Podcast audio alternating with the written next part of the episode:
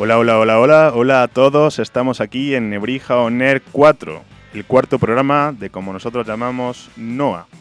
En el programa de hoy tendremos gran variedad de temas, por supuesto tendremos nuestra música con Lucía Reguillo, hablaremos de series con Sofía López e Irene Manrique, pero también habrá corazón. Por supuesto, volverá Luis con su sección Hater y también trataremos cómo llevar una vida saludable. Por supuesto también nos pondremos a día de la actualidad, y hablaremos también de la sección de mujeres. Para finalizar, tendremos una actuación en directo, esta vez de Alba Sanzo. Todo esto y mucho más en muy pocos minutos.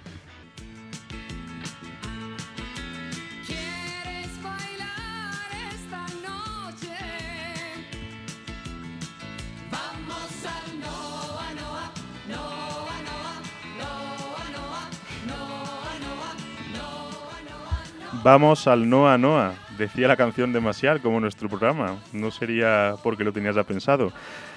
Bueno, antes de empezar tenemos un comunicado de la dirección de Código Nebrija, un evento muy importante que se celebrará aquí en la universidad la próxima semana y nos lo va a leer atentamente Alejandra Artitegui.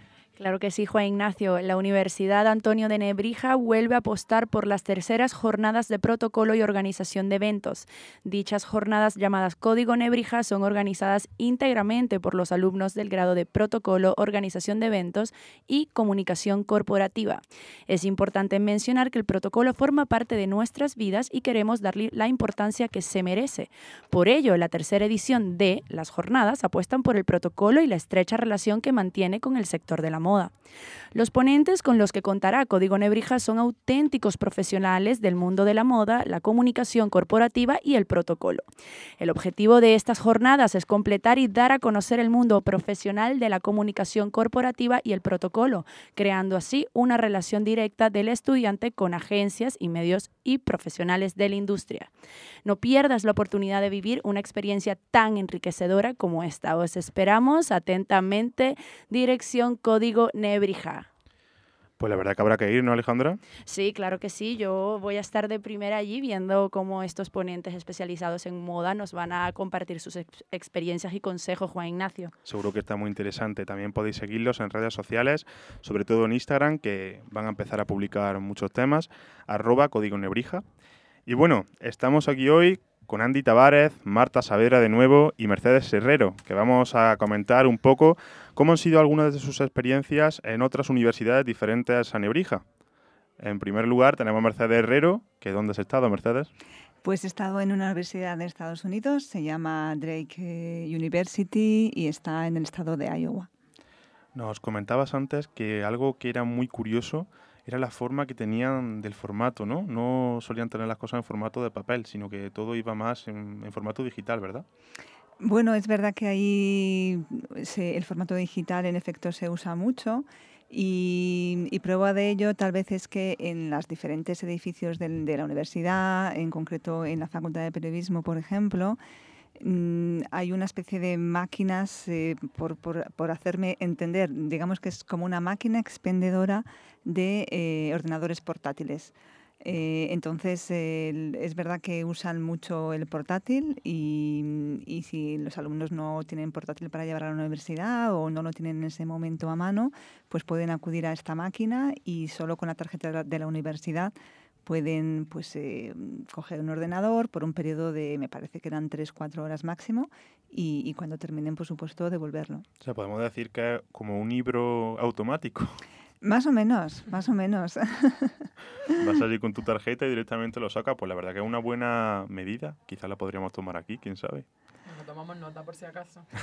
Bueno, sobre todo dice mucho no solo de, del uso de la tecnología, sino también del comportamiento cívico de los alumnos. Es decir, que el ordenador está ahí eh, y se da por hecho que todo el mundo lo va a respetar, eh, que lo va a usar, que lo va a devolver, que nadie va a estropear la máquina, que nadie va a coger nada sin permiso. Entonces, no solo es, eh, tiene, digamos, o al menos mi lectura, no solo significa son una sociedad digital, también son una sociedad o son un colectivo en esta universidad donde hay un sentido cívico y un respeto por las instalaciones. Y hablando del comportamiento de los alumnos, me comentabas antes que veías una diferencia entre el comportamiento del alumno americano en clases y el alumno español.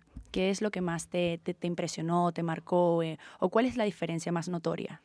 Bueno, sobre todo que ellos eh, en, en, en, clase eh, sí que está eh, permitido comer y beber y entonces eh, no solo es que lleven una botellita de agua, como a lo mejor puede ocurrir aquí, sino que llevan una gran botella de un litro o de litro y medio de agua de cualquier bebida, eh, se supone que no alcohólica, y, y, y, llevan también cosas para comer, pero incluso sacan su tupper y se ponen a comer.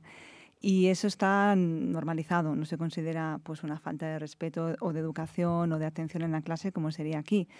También me llamaba la atención que se estiran mucho en clase. O sea, también aquí si alguien al que estás tú hablando bosteza o se estira, pues tú lo interpretas negativamente, ¿no? Como pensando, estoy aburriendo a esta persona. Pero lo de estirarse ahí, pero estirarse de una manera muy explícita, o sea, estirar todo el cuerpo, los brazos, las piernas, mmm, también está, digamos, mmm, bueno, pues eh, normalizado, no se considera una falta de educación y también lo hacen mucho en clase. Y una última cosa, mmm, aunque, bueno, es que también pueden entrar y salir cuando quieran de clase. Entonces, son puntuales en la llegada, la, eh, la, clase empieza a una hora y están todos en clase, pero luego si necesitan salir mmm, por algún motivo, pues ellos salen y entran, no piden permiso para hacerlo. Y también me llamó la atención que la mayoría de las aulas tenían la clase abierta. Eh, es decir, no había demasiado ruido en los pasillos, no pasaban gritando por los pasillos, entonces eso permitía que en, en, el aula la mayoría de las veces la puerta estaba abierta y entonces esa entrada y salida a lo mejor era un poco menos brusca de lo que sería en nuestras aulas donde hay que abrir y cerrar la puerta. Y además también, importante, entraban y salían, pero es cierto que no molestaban, no hacían ningún ruido.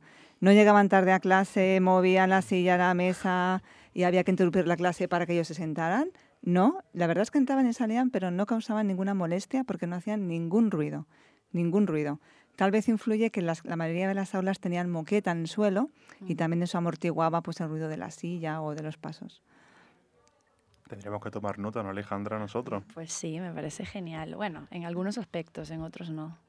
Y hablando de cosas que deberíamos tomar nota, muchas veces ir a un sitio extranjero, a una universidad que no es la nuestra propia, te da ideas, ¿no? ¿Verdad? La semana pasada comentábamos que Crash Nebrija, en parte, también venía un poco de, de lo que vieron Marta Saavedra y Andy Tavares en la Universidad de Lima. ¿Pero qué más visteis allí, aparte de esa idea que ahora nos han dado Crash? Pues eh, un poco barriendo para casa, en el aspecto de comunicación audiovisual, la verdad que apoyan muchísimo el sector. Eh. Incluso vimos en la Universidad de Lima que tienen un apartado ex exclusivo solo para nuestra carrera, con un montón de espacios eh, para rodaje. Entonces yo salí omnubilado de, de, de, allí por, por el hecho de que dan mucho soporte, te dan muchas ayudas a la hora de generar tus proyectos, de tener una idea y llevarla a la realidad. Entonces salí súper encantado de eso ahora que mencionaba Mercedes el tema de los o sea, de los ordenadores un poco así máquina expendedora, sí recuerdo que en una de las universidades que vimos en Lima, igual tenían un no ordenadores, pero sí lo hacían con las tablets. O sea, había un puestecito, una persona allí iba y, y ibas buscando tu tablet y la devolvías al rato y así pero que tenían ese como ese nivel de, como decía Mercedes, de confianza en el alumno, de que si llevaba una tablet la devolvía en su momento y no pasaba nada. Madre mía. Claro, esto aquí parece impensable un poco ahora mismo. Bueno, yo no creo que ni tan impensable, porque igual hacemos lo mismo con cámaras, focos. Eh, yo creo que simplemente el, el, lo, lo, que cambia es el dispositivo, pero, pero el hecho de ir a coger, o sea, yo creo que estamos totalmente capacitados para hacer lo mismo. Sí, porque aquí la verdad que no nos podemos quejar, tenemos, tenemos toda disponibilidad, muchísimos recursos para hacer nuestros proyectos. Totalmente, o sea. sí. No, no lo veo tan diferente, la verdad. Bueno, yo creo que habría un poco de todo, pero bueno, no, podemos probarlo y a ver qué pasa, no sé. ¿A ti qué te parecería? ¿Te parece una buena idea, Marta, o no?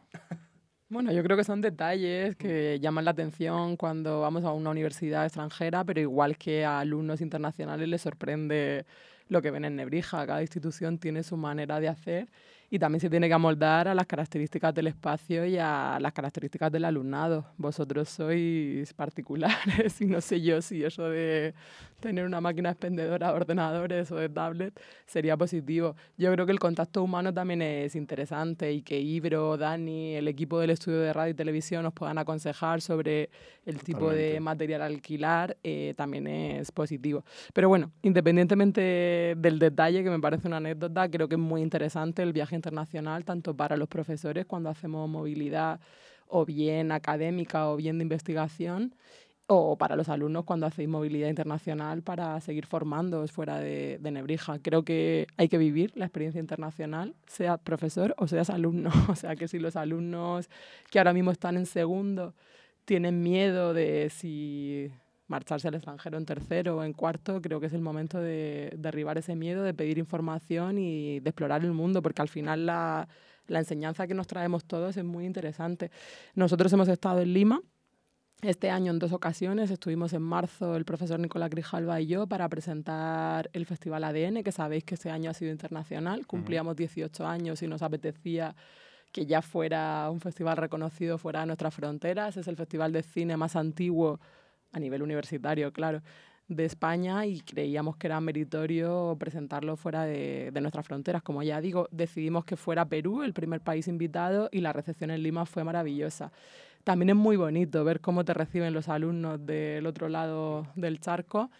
Eh, los alumnos latinoamericanos tienen bastante devoción todavía y a pesar de, algunos momentos de la historia bastante cuestionables eh, sobre España, sobre la madre tierra, por así decirlo y sientes esa devoción. También eh, el nivel académico es diferente. En Lima, por ejemplo, los profesores todavía no se están doctorando porque tienen unos requisitos legales diferentes y entonces admiran mucho la trayectoria académica, los programas de doctorado, la investigación, los logros en ese sentido.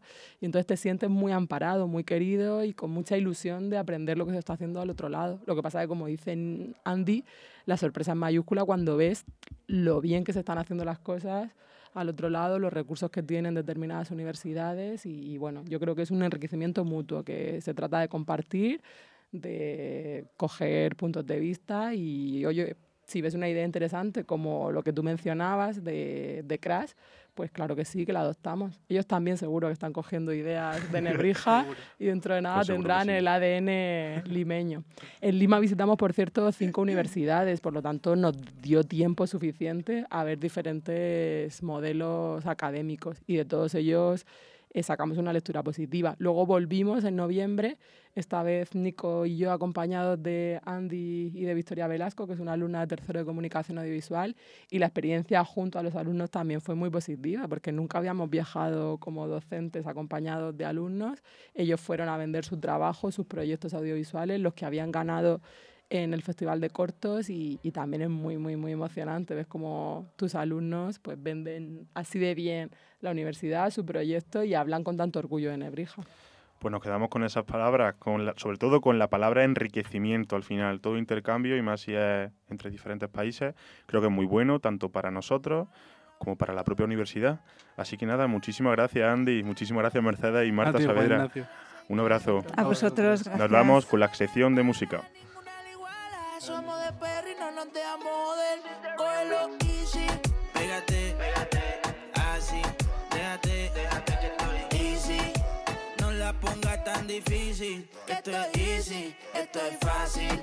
Pégate, pégate, así. Déjate, déjate que estoy easy. No la pongas tan difícil. Esto es easy, esto es fácil. El rol es medio es tiempo de perreo. La gata, la máquina, el bellaqueo. Yo no jangueo con estos falseros. Fue que me acostumbré en la cuenta a ver los 9 ceros. Y si soy el baby de la Missy, están mordidos porque los tenemos en crisis. Iban a 100, pero los paseo en bici. Yo soy la D, ustedes solo son la Yeezy. Dímelo, ay, cambiando el flow, siento que vuelo. es viernes yo soltero. Siempre ando con prisa, nunca lo espero. Si eres número uno, cabrón, pues yo soy el cero. Vamos para la gata. ¿Qué tal? Aquí estamos. Buenos días a todos. ¿Qué nos vas a contar hoy? Pues hoy que te quiero continuar enseñando sobre el género urbano y esta vez se me complica un poco la tarea porque no está Adrián, le mandamos saludos, pero aún así Adrián desde aquí. en este programa vamos a continuar escuchando temazos y voy a tratar de que aprendas, te familiarices un poquito más con todo este mundo, así que dentro cabecera. Bueno, no escuchamos la voz de Adrián, pero ahora vendría Bueno. el mamá, quiero ser trapera. Eso es justo. ya está hecha la cabecera. Bueno, pues hoy quiero darle cabida en esta sección a una artista que escribe, canta y actúa. Así se define ella en su perfil de Instagram. Esta polifacética artista es Jedet. No sé si te suena de algo. Hombre, claro que sí. Y ahora creo que además va a hacer la serie de La Veneno, ¿no? Con los Justo. Javi. Sí, sí. Pues vamos a escuchar un trocito de su canción Amor Criminal. A ver qué tal. La cárcel te voy a visitar. Si necesitas ayuda, te ayudo a matar. El amor que por ti siento es criminal. Nuestro amor no es complicado, nuestro amor es ciego. Te quiero libre, aunque no estés soltero. Lo que tú y yo tenemos no lo compra el dinero. Oye, pues no está nada mal. No es a lo que me tiene acostumbrado normalmente, Lucía. ¿Verdad? Hoy te he querido traer algo más relajado. Pues te voy a explicar un poco el, el personaje de Jedet, ¿vale? Él se dio, bueno, él, ella se dio a conocer por el mundo de las redes. También ha, par- ha participado en varias series como Paquita Salas de los. Javis y Hace de París. justo. y el Loser, eh, la serie de Esti Quesada, más conocida como Soy una pringada. No sí, sí, hombre, visto. claro que sí. Me encanta también además. Sí. Que Y critican mucho a Carlota Corredera. gorda traicionera. Ay, pobre, de verdad. No, que yo a Carlota Corredera la quiero mucho, de verdad, me hace mucha Yo gracia. también es muy amiga mía. Y bueno, como has dicho, hace unos días nos enteramos de que Yedet es una de las tres elegidas para interpretar a la icónica Cristina Ortiz, la Veneno, basada en las memorias oficiales del artista. Y Yedet se meterá en la piel de la Veneno en su etapa más desconocida antes de su salto al estrellato. Pues tendremos que verlo, ¿no? Verla. Porque mm, es género no binario. Eh, bueno, eh, Yedet considera que le da igual cómo se refieran a él o a ella porque no considera que una letra vaya a cambiar lo que es su personalidad. Yo lu- luego le preguntaremos a Luis, que viene después, que, que sabe perfectamente todas hasta lo que llamamos etiquetas, que yo soy de los que piensa que las etiquetas no deberían existir, pero bueno, Sí. eso ya es una opinión personal de cada uno, pero luego Luis me pondrá más al día. Sí, vale. bueno, ¿y qué más? ¿Alguna canción más? Por Pues, supuesto, ¿no? Claro, ahora vamos a escuchar otra canción que se llama Reinas.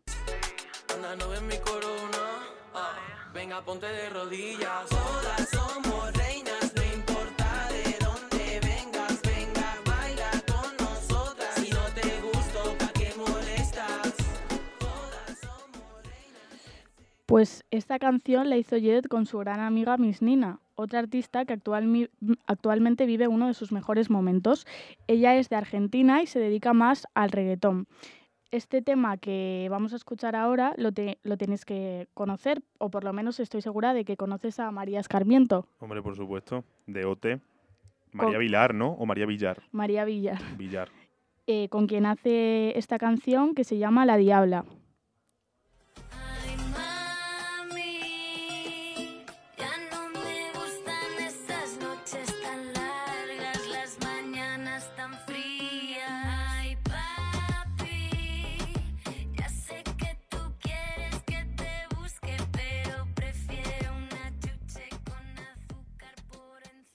Prefiero una chuche con azúcar Por encima. por encima. Y un perreo en la cocina.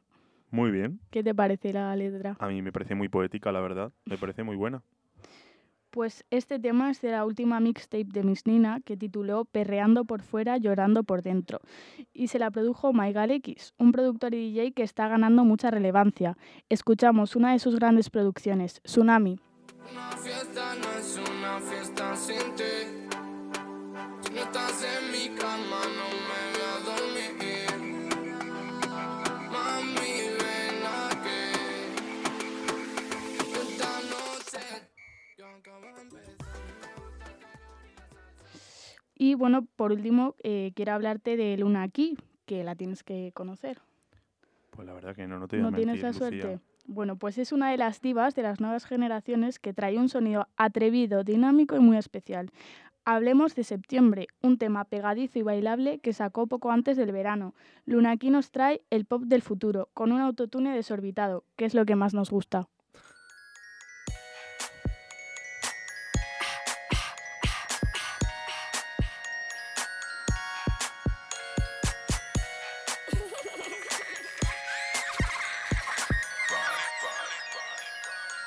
Quémame el piti en la espalda.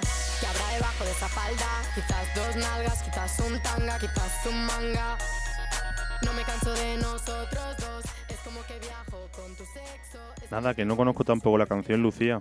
Te tienes que poner un poco en la onda, ¿eh, Es Juan que el próximo día me tienes que hacer un test o un examen o algo porque esto no puede ser. Es que no puede ser. Te vamos a preparar unos juegos, a ver si así espabilas. Unos jueguecitos. bueno, pues mira, yo también te preparo una sorpresa. Así. Pues sí, porque mira, como yo soy más mm, de antes de que naciera, de escuchar de ese tipo de canciones, te he traído tres canciones A ver si conoces alguna. Verás, ponme la primera. Tus atardeceres rojos se acostumbraron mis ojos como el recodo al camino.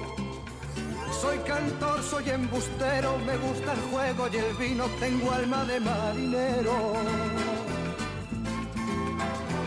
¿Qué le voy a hacer si yo Ahora, ¿qué pasa? Mira, no ¿Cómo voy sigue? a... ¿Qué le voy a hacer si yo nací en el... Venga, venga. Mediterráneo. Uy, me acabo de dejar frío. Uy, lo has leído en el papel. Que no, que no, hombre. Lo has que leído, esto es un temazo. No me mientas. Mira, no te voy a decir de quién es porque Joan me voy a tirar a... eh, Joan Manuel Prat. Serrat, Eso, Prat, sí, Serrat. Prat. El Prat Prat Serrat. Está en la misma.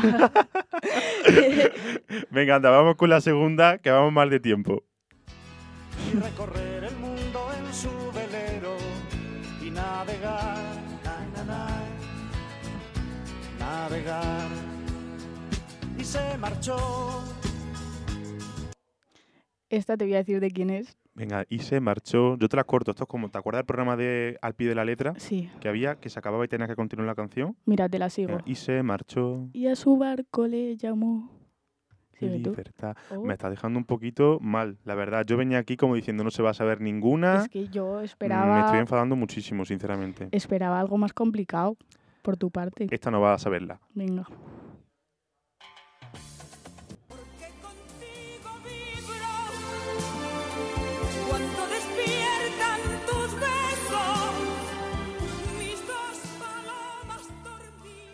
A ver, A ver, ¿cómo se llama?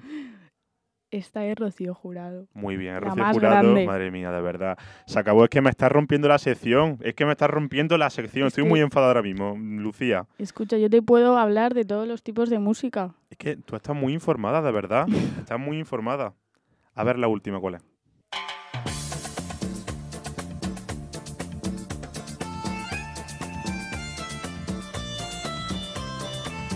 ¿Sabes por qué te he puesto esta canción? La que un día me hizo llorar. Pues te la he puesto porque vamos a despedirnos con una canción de 2010 que es más de tu estilo, así Tabú. un poquito reggaetón, exacto, tabú de Don Omar. Y también mezcla una canción antigua. Es una ver. reversión, así que nos despedimos de esta sección de música con Tabú. Y ahora vienen a hablarnos de series Sofía López e Irene Manrique. Muchas gracias, Lucía. Gracias a ti.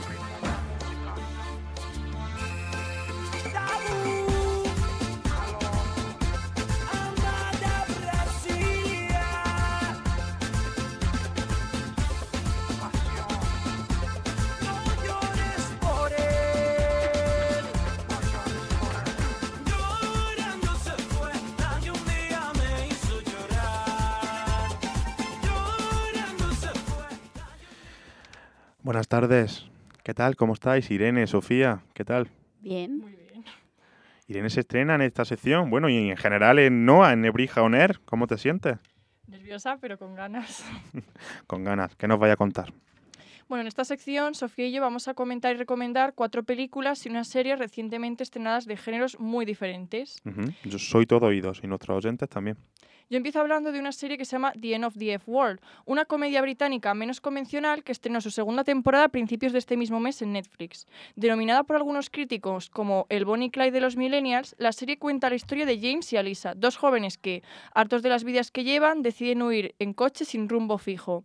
Pero esta no se trata de una típica historia de amor, no, ya que James cree que es un psicópata y puede que tenga a su compañera en mente como primera víctima. Para mí esta serie es de mis favoritas, ya que te mantiene intrigado desde el primer momento y es muy fácil de ver ya que son episodios de 20 minutos. Para mí lo mejor de la serie son sus protagonistas, porque aunque son muy extravagantes se consigue conectar con ellos fácilmente.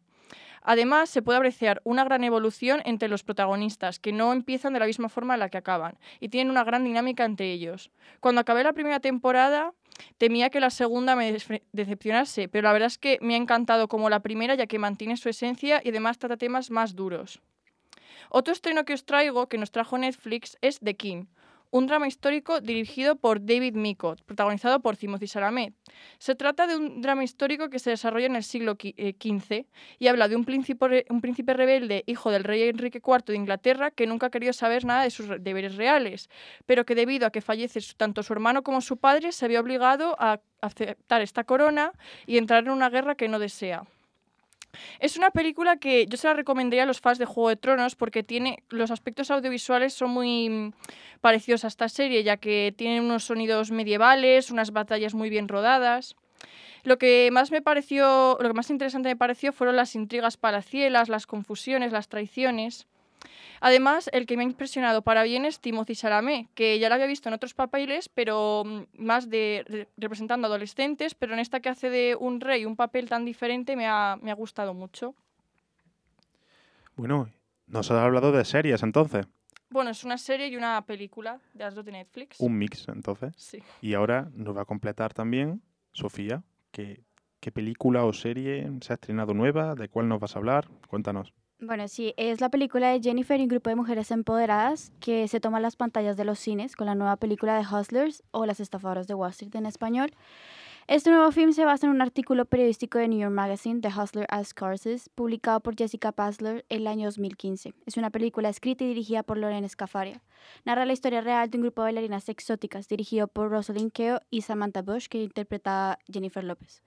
Estas bailarinas encuentran un método para obtener más ingresos, atraer antiguos clientes ricos al club de striptease y poner unas sustancias que mejore su estado de ánimo y confunda su memoria en las bebidas. Pero en realidad esta película va más allá de, de la estafa. Su directora, Scarfia, eh, quiere generar una empatía a las mujeres y hombres a nuestros roles de género, a por lo que somos valorados, a lo que nos han dicho en nuestro valor en cada película. Y es que la verdad se sigue viendo este tipo de valoraciones, en donde el único que se mira es el hombre de la cartera y la mujer es más que una cara bonita. Pues tendremos que verla, ¿no? Está muy buena. Pero me comentaste antes algo también de una que es española, ¿no? Sí, hemos decidido escoger algo hecho en España y se trata de ¿Qué te juegas? Es una comedia romántica que, aunque se estrenó a principios de año, desde este fin de semana está disponible en Movistar. Y se trata de la primera película de Inés de León, quien es candidata al Goya de Mejor Dirección Nobel. Anda, pero bueno, será, claro, Candi- candidata. candidata, Luego ya veremos si está nominada nominada, claro, aún. sí, sí. Eh, la película, protagonizada por Leticia Dolera, quien es muy conocida, eh, cuenta como una aspirante a monologuista, Isabel, interpretada por la misma Leticia Dolera, es contratada por un rico empresario para que conquiste a su hermana Daniela y esta vuelva a ser tan divertida como antes. Em, los problemas en la película empiezan cuando tanto Daniela como su hermano se enamoran de esta misma chica. Yo la verdad es que es una película que cuando me senté a verla no tenía muchas expectativas, ya que no soy muy fan de este género y me esperaba que tuviese muchísimos clichés. Pero la verdad es que la intención de la película precisamente es criticar estos clichés de las comedias románticas. No es una película que vaya a cambiar tu vida, pero para pasar una tarde de domingo está muy bien. Pues nada, pues nos apuntamos The End of the F Word, ¿cómo se dice? The End of the F Word. Word, para no decir fucking, ¿no? Sí, exactamente. The King y ¿Qué te juegas? ¿Y se me escapa alguna? La de Jennifer. López. La de Jennifer López, de Huster, perfecto. Pues muchísimas gracias. Sofía se queda aquí conmigo porque ahora vienen también Mónica Romero y Teresa Caturla para hablar, pues, de corazón.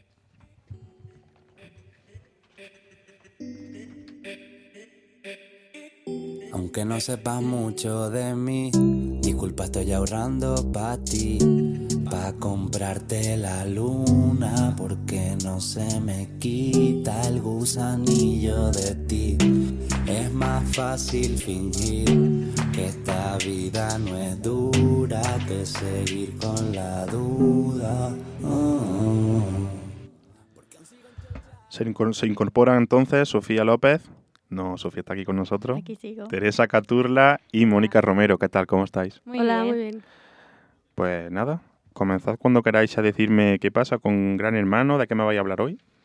Bueno, para empezar, vamos a hablar de nuevos líos amorosos. Anda. Sí, sí. En verano comenzamos a saber sobre el tonteo entre Lola Índigo y Don Patricio. Yo soy Lola Bunny. Dime, Bugs, Bugs Bunny. Bueno, juntos grabaron el tema de Lola Bunny, que ha sonado en todos los festivales y discotecas de España, o sea, un temazo. Y bueno, después de esperar a lo que podría ser una, com- una confirmación de la relación, al fin tenemos las fotos. Les han pillado en la calle, así muy natural y con mucho feeling, muy acaramelados. o sea que confirmamos entonces. Confirmadísimo. Dime ya- Lola Bunny, Bugs, Bugs Bunny, Sí, enchuchado sí. de ti. Sí, sí. Y, no, y contando lunares, vaya. Vamos, de todo. Bueno, y- y ¿sabéis algo de lo del caso Cantora? ¿Qué ha pasado con Andreita? Y, mm, Pero nada, nada que ver con la familia Pantoja, ¿eh? No, no, no, que escuchamos Cantora y nos vamos, sí, a, vamos a a la finca. Sí, bueno, y es que ha habido un revuelo en redes sociales eh, con una cuenta que se ha hecho pasar por una modelo rusa que se llama Victoria Perusheva, pero la llaman cantora. Y es que ha- han ligado con Miguel Ángel Silvestre, Alejandro Albalá, el exnovio de Chabelita y Suso de GH. Sí, sí, los conozco a todos. No personalmente, pero sé quiénes son. Bueno, pues se han filtrado conversaciones y, y ahora todo apunta a que pronto saldrán nuevos pillados. Madre mía. Y bueno, en Twitter se daba a conocer el nombre de quién podría estar detrás de toda esta trama. ¿Tú quién crees que está detrás de esta trama? Pues no lo sé, pero se comenta que es Isma, que es un amigo. Isma. Sí, un amigo de Andreita. Ah, por eso está todo el Esteban. follón con Belén Esteban. Sí, sí, sí. Pobrecilla, Belén Esteban la meten en todo, ¿eh? Están todos Mujer. los marrones. ¿O se mete ella? ¿Qué creéis? Hombre, en No. este no, ¿no? No, en este no, en este no. En Y otros le soy, gusta soy belenista. A mí me cae bien. A ti te cae bien, Sí, ¿no? me hace gracia. A mí, por ejemplo, en este Gran Hermano me está gustando mucho cómo está defendiendo y todo eso. De, de tertuliana. ¿Y te Sí. gustó cómo lo hizo un Gran Hermano VIP 3 o no? Bueno, Yo que me acuerdo que había una que se llamaba Ares, que me encantaba. Sí, no sé Ares si sabes. A mí me encantaba Sí. Ares. Pero bueno, Y bueno, eh, ¿de qué vamos a hablar ahora? ¿Qué está sonando? de GH. Anda, nos hemos adelantado un poquito.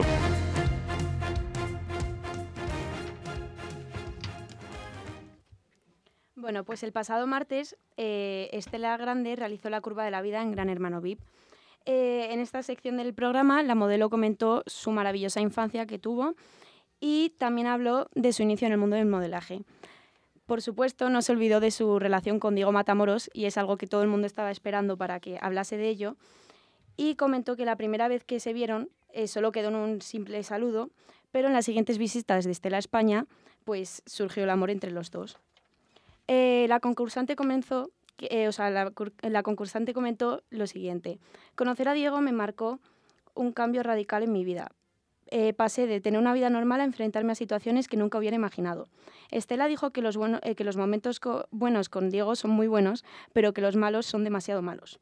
El momento más amargo de su vida lo dejó para el final. Estela comentó que sufrió un aborto y que eso le hizo ser más insegura. Y cerró su curva de la vida con una frase que emocionó a Diego Matamoros. Para mí nunca ha sido importante ser madre. No he tenido ese instinto maternal. Pero con Diego lo tengo clarísimo. Quiero ser madre con él. ¡Oh, qué bonito, ¿no? Sí, súper bonito. Tú llorando seguro Sí. cuando veías el programa. sí, a mí eso me, me, Me imagino a. Teresa viendo Gran Hermano VIP, límite de 48 horas, con un lagrimón en la cara, cayendo por la mejilla. ¿Y algo más que tengáis que decirme? Eh, bueno, sí, yo quiero seguir con los amores de verano. Y es que finalmente Dua Lipa hizo su primera aparición con, en la alfombra roja con su actual novio, Anwar Hadid, que es el hermano de las modelos Bella y Gigi Hadid. Ves tú de esto no tengo ni idea, pero ni idea, Sofía, te lo prometo. Bueno, pues nos los- pilla muy lejos. Yo que mm, lo que se escapa del territorio en el mundo del corazón, ya no me entero. Pues les traigo un poquito de afuera. Y es que este domingo se celebraron los MIS y Dua Lipa optó por un vestido de satén fucsia de Miu Miu y sellaron su complicidad con un beso en la alfombra roja por primera vez. Cuánto amor, de verdad. Es verdad.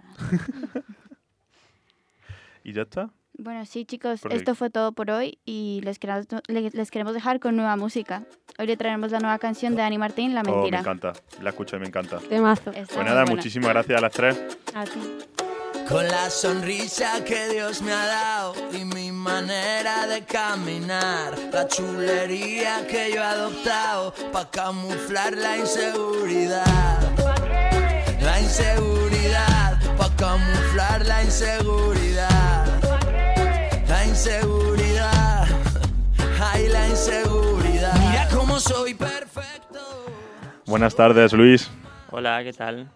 ¿Cómo me vas a saludar hoy? Que siempre me saluda de la misma manera, ¿no? Sí, bueno, hoy, hoy vengo a hablar un poco de, de reggaetón y de la música un poco con poca calidad, digamos. Con poca calidad. Sí, porque vivimos en una época en la que todo tiene muy poca calidad, la ropa le sale en hilillos súper rápido, la música es barata, o sea, me refiero a Isapi, que Isa Pantoja, tiene canciones y nos estamos empezando a conformar con música de esta y eso no puede ser. Pero bueno, te salta el saludo, que siempre dice lo de buenas tardes, amigos, amigas y amigues. Que Ah, te iba a hacer yo una pregunta que Buenas ha pasado tardes, antes. Amigos, amigas y amigues, porque ante todo somos inclusivos. Muy bien, por supuesto. Porque que, eh, antes hemos estado hablando de King Jedet Sí. y yo tenía la pregunta que era género no binario para que No. aprendamos también un poco más sobre este tema. No, ella era género no binario durante cuatro o cinco años y ella se presentaba así, pero ahora ya desde el año pasado es oficialmente transexual o transgénero, como quieras. Es una chica. Sí, una mujer, sí. Perfecto. Una mujer pues ya tiene 27 tacos, pero sí. bueno, que...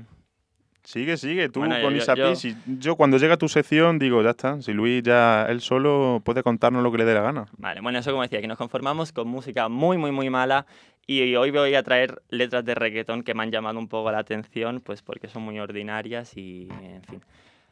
Todos lo chupan, todos lo maman, al caramelo todas le fajan, cuando está fea casi se matan, el chupa chupa en la boca te anda. Está. Celia Cruz eh, revolcándose en su tumba con estas letras. Qué horror, Dios mío. Esta de la cruz. Ah, no hay que llorar. Pero sí hay que llorar, ¿eh? Pues sí, Pero bueno, sí, aparte, la letra un poco, si la escucharan Carmen Salinas y Paula Llana, que la semana pasada nos vinieron con, con la sección de cosificación de la mujer en la música, yo creo que nos dirían que esta letra, bueno, no hace falta que nos lo digan ellas, es un poco machista, ¿no? Pero, ¿Esas quiénes son? ¿Cómo que quiénes son? Pues nuestra productora Ah, y nuestra vale. compañera. Pensaba que era una cantautora. Por Vale. favor, madre mía, Luis, madre mía. Perdón, perdón. Mía. Oye, ¿tú qué opinas de esto de lo de la música, del machismo en la música, con todo el tema de Maluma? A mí, a mí me parece horrible porque está metiendo valores súper superficiales, súper de, de cani en, en la gente joven, sobre todo que Sí, escucha. pero, de y- can- pero, pero bueno, pero luego, ¿por qué, ¿por qué lo bailamos? ¿Qué es la pregunta? ¿Por Hombre, qué? pues que- porque tiene un, un, un ritmillo de fondo bueno. sí, pero yo, por ejemplo, pero yo, segundo, yo escucho el Carla Sol y no lo bailo.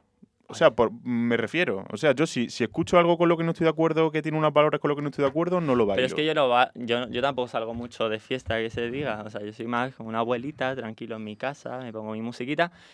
Y lo que estábamos diciendo, que es a lo que quería ir, que sí, que música para bailar siempre ha habido y no hay ningún problema, pues porque por ahí tenemos a Whitney Houston, tenemos a Donna Summer, tenemos a Alaska y tenemos a cantantes de música para bailar en discotecas buenas. Pero Donna Summer no va diciendo ese movimiento hace que contigo pequete, que que te que que mami menea el tembleque, pero si tú te das guille, es, es que hasta me mareo leyendo. Pero si es que tú parece el, un trabalengua. Trabalenguas. ¿Te sabe algún trabalengua, por cierto? No, no, no, no sé ningún trabajo. Que no, pues, pues invéntate uno, venga. Que no, que no, déjate. Que no. Que eso, que lo que decía, que vale, que para salir de fiesta nos gusta el ritmo, pero yo creo que se puede hacer música sin letras tan tontas, tan de, venga, el hombretón este ahí gigantesco en la piscina con 70 chicas rubias con las tetas operadas y me parece todo súper horrible y todo como dinero y como valores así siempre como muy, Bueno, muy y sucio, ¿no? La semana pasada me criticaba a Ote. Sí, bueno, Pero Ote- si ha luchado mucho contra esto, por ejemplo, mira a Maya con todo el tema de lo de Pero la Amaya. Amaya, ¿qué va a hacer? Amaya canta canciones de Marisol de los 70 y punto. Ma- Uy, Amaya, ¿qué coño va a hacer? Pero si Amaya es, la- es una de las reinas de la música india ahora mismo, hombre. Reina de la música indie. ¿Has escuchado el disco de Amaya? No, sí, sí. Y la letra del disco de Amaya es como... Me despierto por la mañana pensando en ti, me gusta la tortilla de patatas del Mercadona, hoy cómo me hace sentir, o sea... Qué rica la tortilla de letra patatas es del Mercadona. malísima. Anda ya, que va a ser malísima. la- malísima, malísima. ¿Y Aitana tampoco te gustaba? Aitana me va a gustar si eso es lo único que hace es pegar berridos. No me Uy, gusta nada. A mí me encanta Aitana. Pues yo creo que es una, pues sinceramente una de las mejores cantantes que hay ahora para mí. Tiene un timbre vocal que a mí me asombra, sinceramente. Un timbre vocal que me deja sordo cada vez que suena en la radio, pues no, solo chilla.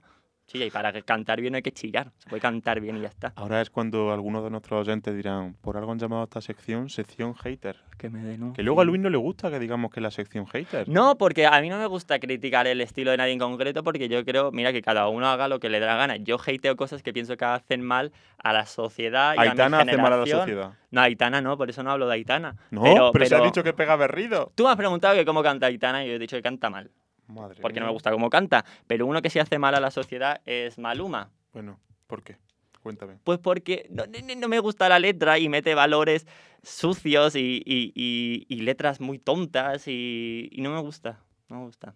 La, la imagen que da y luego está la gente imitándolo y las chicas y los chicos en vez de tener referentes y los chiques, per- les chiques, en vez de tener referentes buenos en esta vida, pues tiene referentes como Maluma, que no sé qué van a aprender de Maluma. Hombre, de Maluma. Mira, di- dime ¿qué, qué, qué me puede aportar a mí Maluma, No mi aparte a mí de dolor de a mí cabeza. Maluma no me gusta. O sea, personalmente a mí Maluma no me gusta nada. Pero... Y tampoco me gustan sus letras.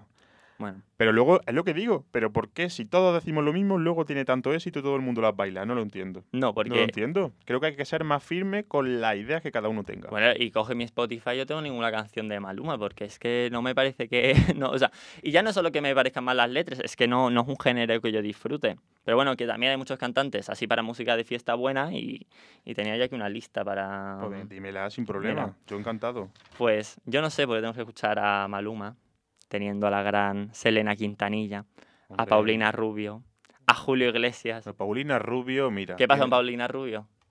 Paulina Rubio mm, será muy importante, cantará genial. Paulina Rubio mí es me parece guay. muy prepotente, de verdad. Un beso para Pau desde aquí.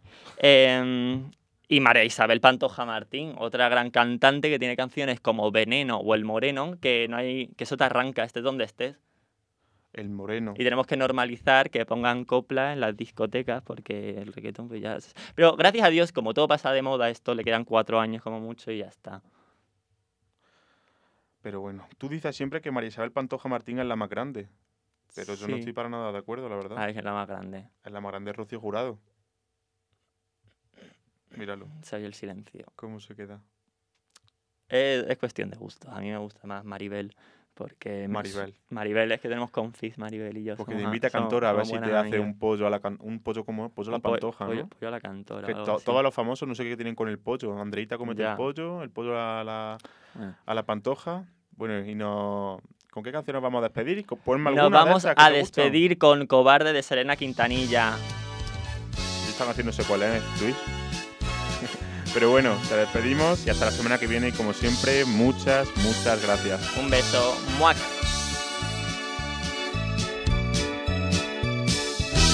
Tú me prometiste que pronto ibas a volver, que ya nunca más recordarías el ayer, que no pensarías más en aquella mujer y hasta me juraste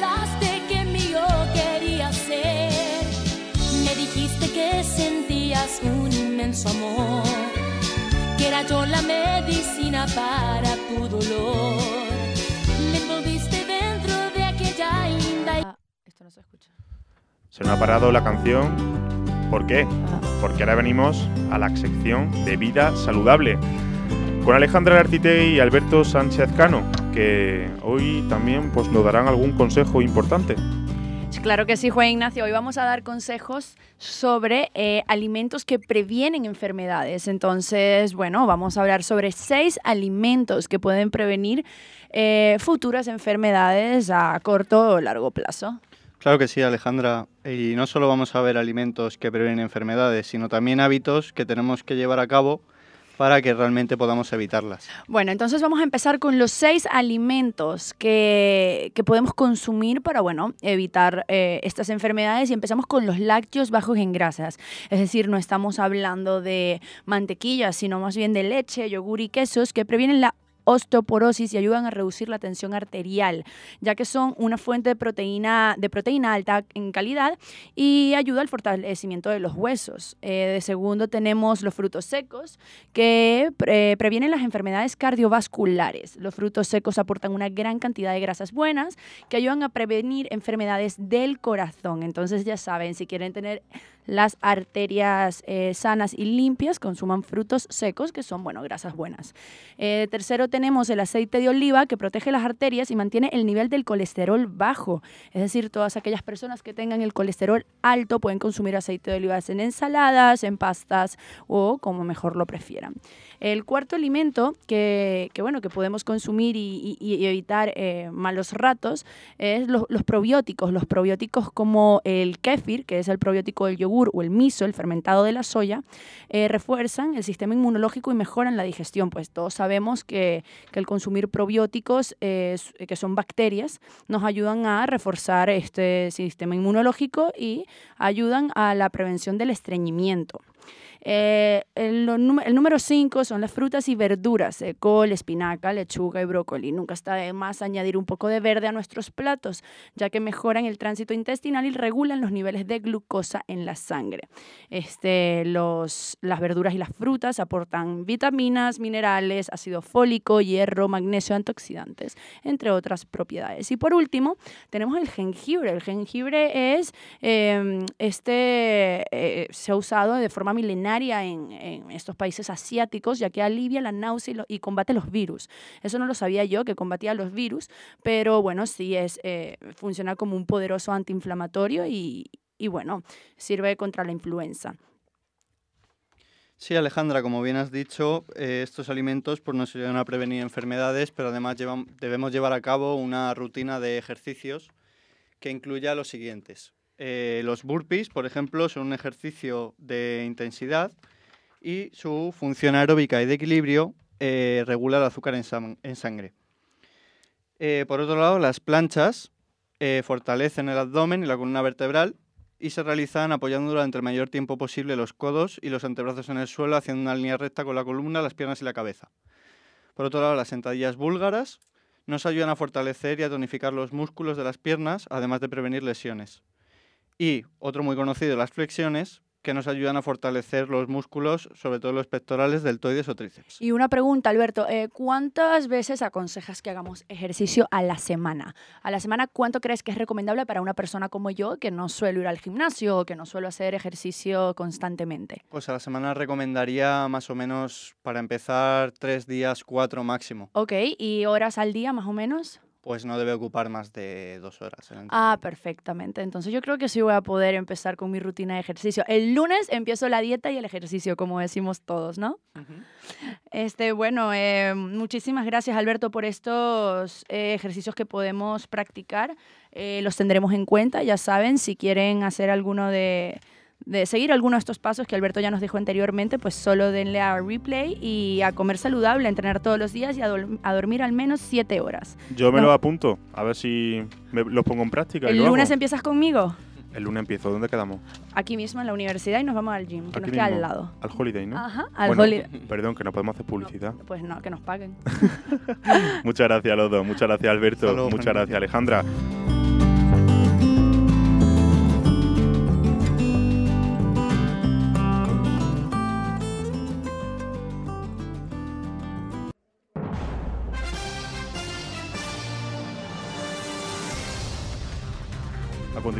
Tenemos la actualidad con Ernesto García y Manuel Calvo.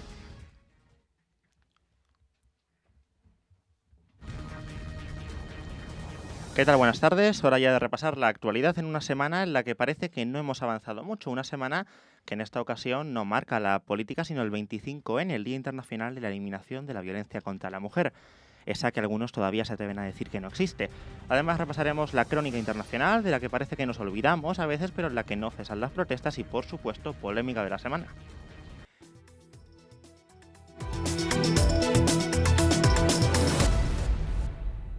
El 92% de la militancia del PSOE ha ratificado el acuerdo de gobierno con Unidas Podemos. La participación en la votación ha sido del 63%, superando en algo más de 11 puntos a la consulta del acuerdo de gobierno con Ciudadanos en 2016, que fue del 51,7%. Además, el 97% de los inscritos de Unidas Podemos han votado a favor de un gobierno de coalición con Pedro Sánchez como presidente del gobierno y con Pablo Iglesias como vicepresidente.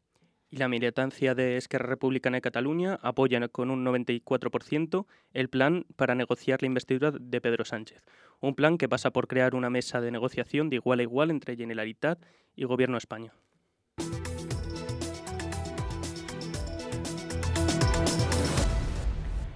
Y el mandato de Josep Borrell como ministro de Exteriores está llegando a su fin. Así es, el Parlamento Europeo daba este miércoles el visto bueno al nuevo Ejecutivo Comunitario. El equipo presidido por Ursula von der Leyen ha obtenido 461 votos a favor, 157 en contra y 89 abstenciones en la Eurocámara.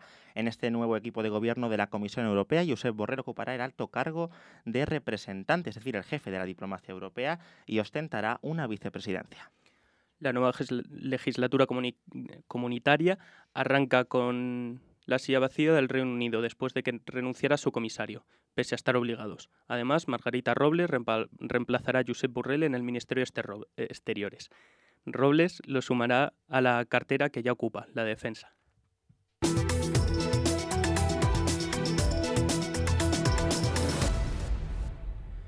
Y se acerca la cumbre del clima eh, para la que la Junta de Extremadura ofreció un coche eléctrico a la activista sueca Greta Thunberg, que arrancará a inicios de diciembre en Lisboa. Así es, una cumbre que Naciones Unidas prepara contrarreloj será entre el 2 y el 13 de diciembre, es decir, empieza el próximo lunes en el recinto ferial de IFEMA, en Madrid. Más de 100.000 metros cuadrados repartidos en siete pabellones.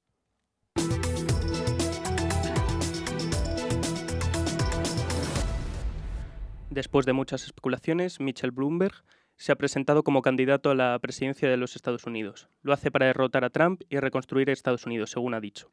Se coloca como uno de los únicos candidatos capaces de sacar a Donald Trump de la Casa Blanca.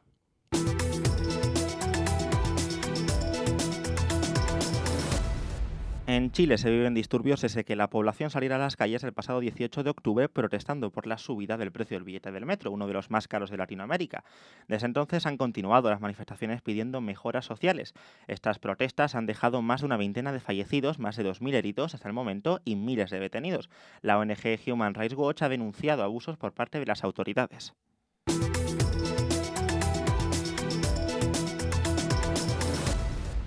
En Colombia también hay protestas, estas en contra del presidente Iván Duque, que rechazó hacer una reforma laboral y del sistema de pensiones. Esta semana la ciudad ha tenido unas pérdidas de unos 5 millones de euros. Las protestas se eh, intensificaron por la muerte de Dylan Cruz, un estudiante que fue herido por la policía el pasado sábado y que falleció el lunes. Cuatro heridos, medio millar de heridos y alrededor de 200 detenidos por ahora.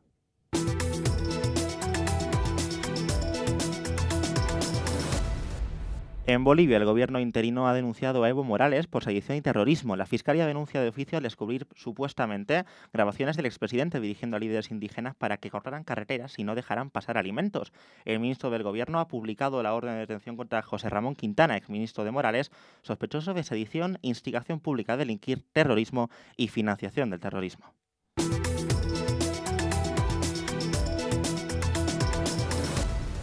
¿Te ha llegado un mensaje de la Tesorería General de la Seguridad Social al móvil para que consultes tu vida laboral? Tranquilo, ábrelo sin problemas. No se trata de un timo, sino de una campaña que la Seguridad Social está llevando a cabo. La Policía Nacional tuvo que salir a aclararlo en su cuenta de Twitter ante la cantidad de personas que no se fiaban del mensaje.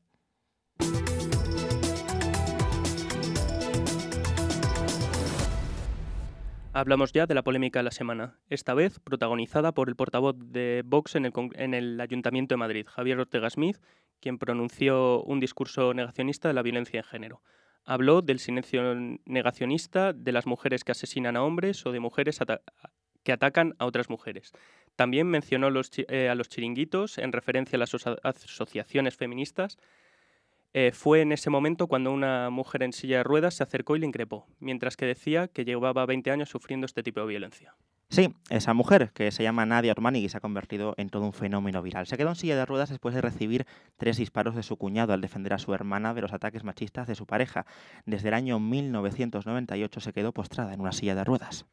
Ortega Smith acusó a la sexta y a la extrema izquierda de, de orquestar este, este montaje, algo que ha pedido, por lo que ha pedido disculpas después. Así es, Vox en su tónica. Qué lástima que todavía haya gente que niegue la violencia de género, esa violencia sobre la mujer por el simple hecho de ser eso, mujer.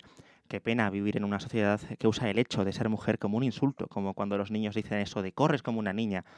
Qué desgracia tener que vivir en una sociedad así, pero qué suerte que cada vez haya más mujeres valientes que luchen y defiendan algo tan básico como la igualdad. Ojalá algún día no tengamos motivos para... Ojalá algún, ojalá algún día no tengamos motivos para celebrar el 25 de noviembre, el Día Internacional contra la eliminación de, o sea, contra la eliminación de la violencia hacia la mujer. Mientras, aquí seguiremos todas juntas y todos juntos por acabar con una lacra que lo que va de año en España se ha cobrado ya 52 víctimas. Pues muchísimas gracias, Ernesto y Manuel. Nos vemos la próxima semana. Vendréis, ¿no? A contarnos la Siempre. actualidad. La actualidad no, no descansa. Muchas gracias. A continuación, sección de mujeres con Carmen Salinas y Paula Llana.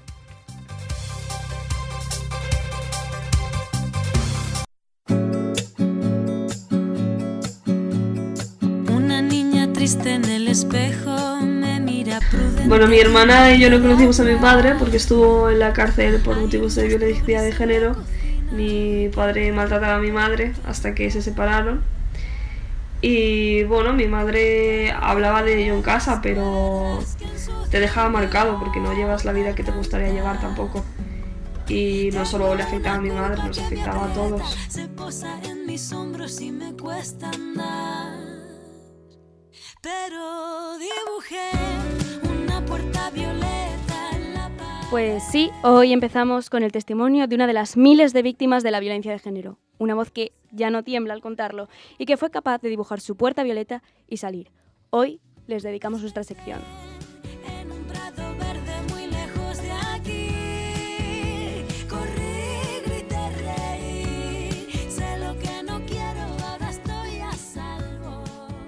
Hola Carmen, ¿qué tal la semana? Pues eh, agobiada entre radio, proyectos, trabajos, etcétera, pero bueno, no vamos a agobiar a nuestros oyentes, que bastante agobio tendrán ya ellos con sus parciales, sus trabajos y sus exámenes. Y empezamos, ¿no? Dentro cabecera.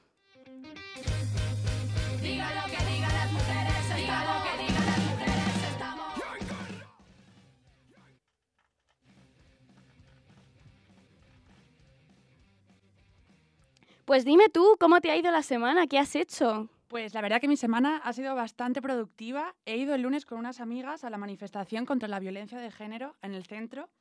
¿Y qué tal? ¿Cómo fue? Que yo no pude ir. Pues la verdad fue increíble. Me sorprendió ver la cantidad de mujeres jóvenes, mayores, acompañadas, solas que había. También había muchos hombres, pero sobre todo me encantó ver la cantidad de gente joven que había. Yo creo que sinceramente estamos creando una conciencia. Hombre, a ver, está claro. Y es que ¿quién no ha visto por redes sociales posts sobre el 25N? Miles de mujeres diciendo que estamos juntas en esto y que podemos contra, contra ello. Oye, una cosa, ¿a ti por redes te ha llegado el- la encuesta de The Bermud? Son unas Sí. chicas que han decidido que estos casos se sepan y visibilicen pues la situación que realmente nosotras vivimos día a día. Pues sí, me ha llegado y de hecho la acabo de hacer. Una amiga me la pasó y me parece súper importante. Si estás metida en estos temas, te recomiendo, te recomiendo que veas sin duda la película de Te doy mis ojos. A mí me la pusieron en el colegio y está protagonizada por Luis Tosar, el de Celda 211. Y aunque es muy explícita, ra- narra muy, muy bien cómo se comporta un maltratador y la, el tema de la violencia doméstica, cómo, cómo se va creando, ¿no? Desde el principio Claro. hasta el fin. Claro, es que, a ver, mm, todos pensamos que un maltratador eh, tiene ciertos problemas psicológicos, pero tenemos que recordar desde aquí que es que el maltrato no, no viene de golpe, que hay todo un ciclo, hay una evolución y que la persona que te parece más normal puede llegar a esos extremos de violencia, aunque no sea física, puede ser psicológica perfectamente. Pues sobre estas líneas también hay otra película que va sobre el tema de la violencia de género que se llama El color púrpura. Es una de mis películas favoritas. Eh, es muy heavy la película, pero narra la historia de una joven que es violada por su padre y que más tarde es vendida a otro hombre, que será su futura pareja, para tener relaciones con él. Uf, eh, durita, la verdad. A veces ya sabes que la realidad supera a la ficción. Eh, es una película que me encanta, pero evidentemente eh, te deja con mal cuerpo y te da que pensar. Y la recomiendo desde aquí porque todo el mundo debería hacer un ejercicio mental con esa película y pensar un poco que todos somos, tenemos un riesgo de acabar así. Claro, es que además, fíjate, o sea, es que es un padre a su hija, así es que eh, la violencia de género es hombre-mujer indistintivamente la relación que haya entre ellos dos. eh, me has dejado tocada con que... Efectivamente, Esto la violencia de género tiene tantas formas, no solo eh, entre la pareja, tiene muchísimas otras y este, este tipo de películas visibilizan tantas, tantos ejemplos de violencia. Claro, pero es que además no es solo que nos visibilicen la violencia, sino también nos, nos enseñan mujeres empoderadas. Tenemos películas como Tomates Verdes Fritos, mm, Las Elegidas y, eh, cómo no, los hombres que no amaban a las mujeres. A ver, lo vemos clarísimamente, Girl Power a tope. Por supuesto que sí, estas películas o todas estas obras nos enseñan ambas partes de la moneda. Eh, pero antes de irnos, me gustaría recordar eh, el número contra la violencia de género, el 016. Por favor, chicas, llamad. Eh, chicas y también chicos, eh, cualquier persona que conozca algún caso o alguna persona que, conozca, eh, que viva este tipo de circunstancias, por favor, no os calléis porque juntas somos más fuertes y todo todo el mundo puede salir de todo. Hablad y gritar fuerte, infor- infórmense sobre el tema, sobre cómo actuar, eh, tendamos puentes y manos. Desde Nebrija Oner lo decimos alto y claro. Yo, sí te creo. Hay tanto amor que te hace daño, son pocas respuestas, son tantas preguntas, se agotan los años, querer con engaños, siempre nos gustó. Mm, te extraño, mi maldita suerte me dejó tenerte para darme cuenta que antes de empezar ya todo se acabó. Y ese juego idiota de querernos a escondidas, laberintos sin salida. Vale la pena si te vuelvo a ver. Y me equivocaré.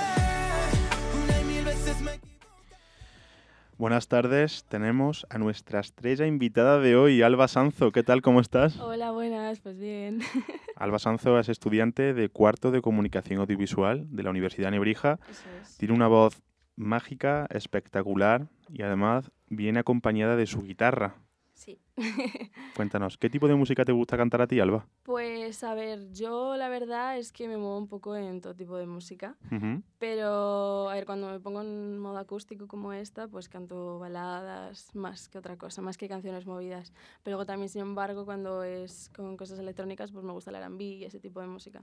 Yo te he escuchado en varias ocasiones y la verdad que para mí lo mejor es cómo transmite al cantar. Oh, O sea, me parece que Eso es mu- muy importante. Sí, sí, pero de verdad me parece muy bonito cómo consigues con la voz plasmar los sentimientos, no sé si lo que tengas, lo que no tengas, pero lo que sí que te puedo decir es que cuando canta llegas, de verdad, pero gracias. 100%.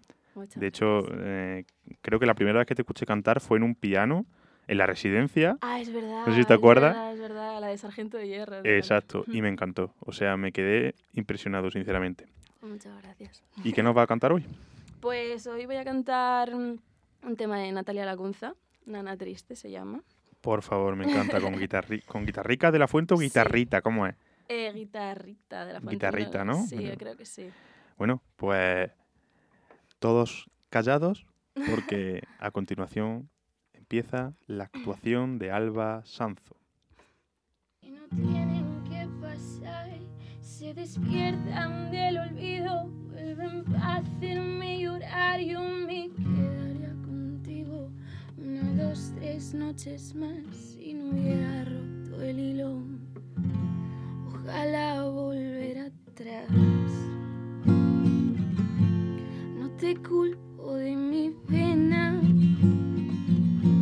no te culpo de mi mal te construiría un castillo con tus lágrimas de sal. Cuidaba como niño que no sabe caminar. Déjame que te proteja de lo que pueda pasar.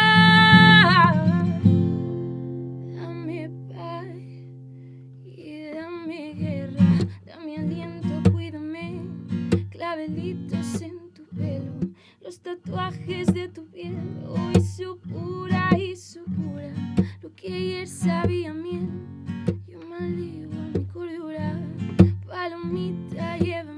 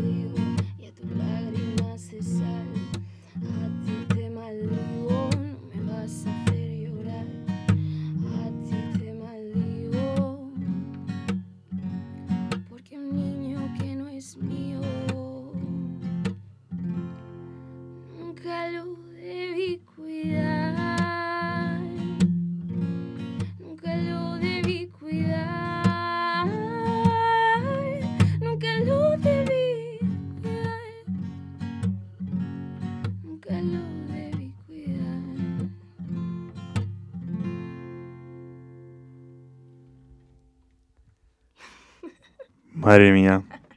Enhorabuena, de verdad, Alba. Muchas gracias. Yo espero que todos vosotros os hayáis emocionado tanto como aquí lo hemos hecho nosotros desde el estudio de radio de Nebrija Oner. Y bueno, ya pronto va a comenzar a sonar la sintonía de despedida, porque sí, estamos terminando este programa. Que recordemos, en este programa estuvieron Alejandra Artitegui, por supuesto, pero también Lucía Reguillo, Sofía López, Irene Manrique, Mónica Romero, Teresa Caturla, Luis Fernández, Alberto Sánchez, Carmen Salinas, Paula Llana, Ernesto García y Manuel Calvo. A la dirección también estuvo Carmen Salinas y en el equipo de sonido, como siempre, Daniel Lee. Nos vemos la semana que viene. Muchísimas gracias por estar con nosotros. Nos, vemos en, nos vemos en Noa Noa la semana que viene también. Un abrazo a todos. Muchas gracias, Alba.